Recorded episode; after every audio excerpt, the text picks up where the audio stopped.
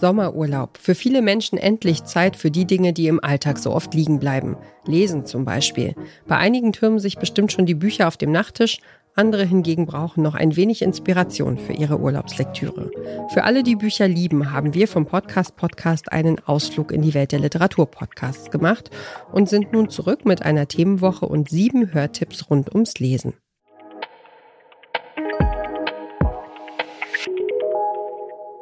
Bücher verbinden, über Generationen hinweg. Gute Geschichten lösen etwas in uns aus, egal ob wir 29 oder 74 Jahre alt sind. Und doch sind die Perspektiven, aus denen wir Geschichten bewerten, natürlich sehr unterschiedlich. Oder? Da müsste es doch mal einen Podcast drüber geben. Zwei Seiten. Zwei so Seiten. Unser Podcast. Und du bist die eine Seite, du bist Mona Amessian. Du bist die andere Seite, du bist Christine Westermann. Und du bist 29, das ist schon mal eine Seite. Und du bist 74, das ist die andere Seite. Genau, und das ist der große Unterschied zwischen uns, das Alter. Aber ich glaube, beim Bücherlesen und bei der Leidenschaft für Bücher unterscheiden wir uns kein bisschen. Wir, wir machen das unglaublich gern. Und deswegen machen wir diesen Podcast, um Menschen, die gern lesen, Bücher zu empfehlen und denen, die nicht gern lesen, denen wollen wir sagen, Leute, ihr habt nur die falschen Bücher bis jetzt gelesen. Wir kriegen euch. Das sind die Moderatorinnen und Journalistinnen Christine Westermann und Mona Amesian. Ihr hört den Podcast Podcast von Detektor FM und wir empfehlen euch heute zwei Seiten der Podcast über Bücher. Zwei Generationen trennen Christine Westermann und Mona Amesian. Doch was sie verbindet, das passt zwischen zwei Buchdeckel. In ihrem Podcast stellen sie sich gegenseitig Bücher vor, von denen sie begeistert sind.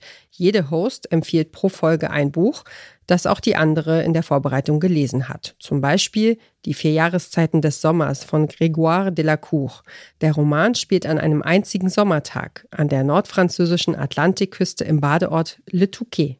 Wir lernen zum einen Louis kennen, einen Teenager, der sich in Victoria verliebt, die Nachbarstochter und sich nichts mehr wünscht, als dass sie die tiefen Gefühle, die er hat, erwidert. Dann lernen wir eine 35-jährige alleinerziehende Mutter kennen, die in der Nacht vom 14. Juli einen alten Mann am Strand rettet und durch Zufall im Krankenhaus, wo sie ihn hinbringt, einen Mann da kenn kennenlernt bzw. wieder trifft, der ihre alte Jugendliebe war, Romain.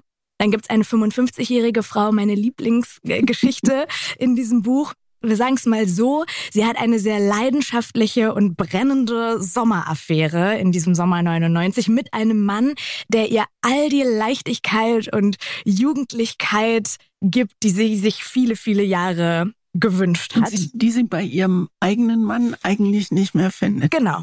Darum geht es auch. Und dann noch ein altes Ehepaar, das über 50 gemeinsame Jahre verbracht hat, voller Liebe und auch Höhen und Tiefen, von denen man erfährt und die dann einen letzten Sommer in Le Touquet sein wollen. Mona Amesian und Christine Westermann fragen sich gegenseitig aus. Warum gefällt ihnen die Geschichte oder warum vielleicht eben auch nicht? Dabei achten die beiden Hosts immer darauf, nicht zu spoilern. Für mich geht es in diesem Buch um die Unvergänglichkeit von Liebe und alle Schattierungen, die Liebe so haben kann. Und das Besondere daran, und da würde mich auch interessieren, wie du das empfunden hast bei diesem Buch, dass die könnten alle für sich stehen, aber sie sind auch alle miteinander verknüpft. Und nach und nach tauchen sie in den verschiedenen Geschichten der anderen immer wieder auf. Und es setzt sich mit der Zeit beim Lesen so ein Netz aus Beziehungen zusammen. Und manchmal sind das nur Halbsätze. Genau das wollte ich sagen. Ich habe es beim ersten Mal gelesen und bin durchgehastet, weil es auch so, also weil es so viel Fernweh auch stillt und weil, weil du so mittendrin bist. Und dann hat mir, habe ich in irgendeiner Kritik die Stelle gelesen, von der wir eben beide so begeistert waren, die wir aber nicht als, da dachte ich, das kann nicht sein, das hast du überlesen. Nein, das hast du überlesen. Das hab ich ich habe es erst gar nicht kapiert. Das ist ja auch jetzt, als ich es nochmal gelesen habe, habe ich diese, das ist ja nur ein Satz, mhm. wo sich mhm. plötzlich alles komplett dreht. Ja. Neugierig geworden? Genau darum geht es Christine Westermann und Mona Amesian, die Freude am Lesen zu vermitteln. Das heißt aber nicht, dass sich die Hosts immer einig sind bei ihren Buchbesprechungen und in zwei Seiten nur zusammen geschwärmt wird. Nein, so viel sei verraten, nicht immer schafft es die eine Host, die andere von ihrem Herzensbuch zu überzeugen. Trotzdem endet jede Folge versöhnlich, weil Lesen verbindet.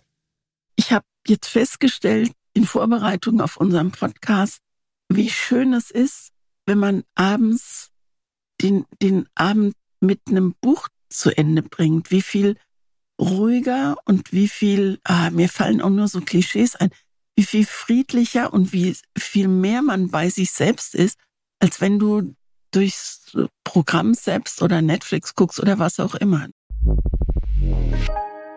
Die Bücherbegeisterung von Mona Amesian und Christine Westermann ist unüberhörbar. Es lohnt sich, auch einen Blick in die Shownotes des Podcasts zu werfen. Dort erfahrt ihr, welche Bücher in der nächsten Episode Thema sein werden.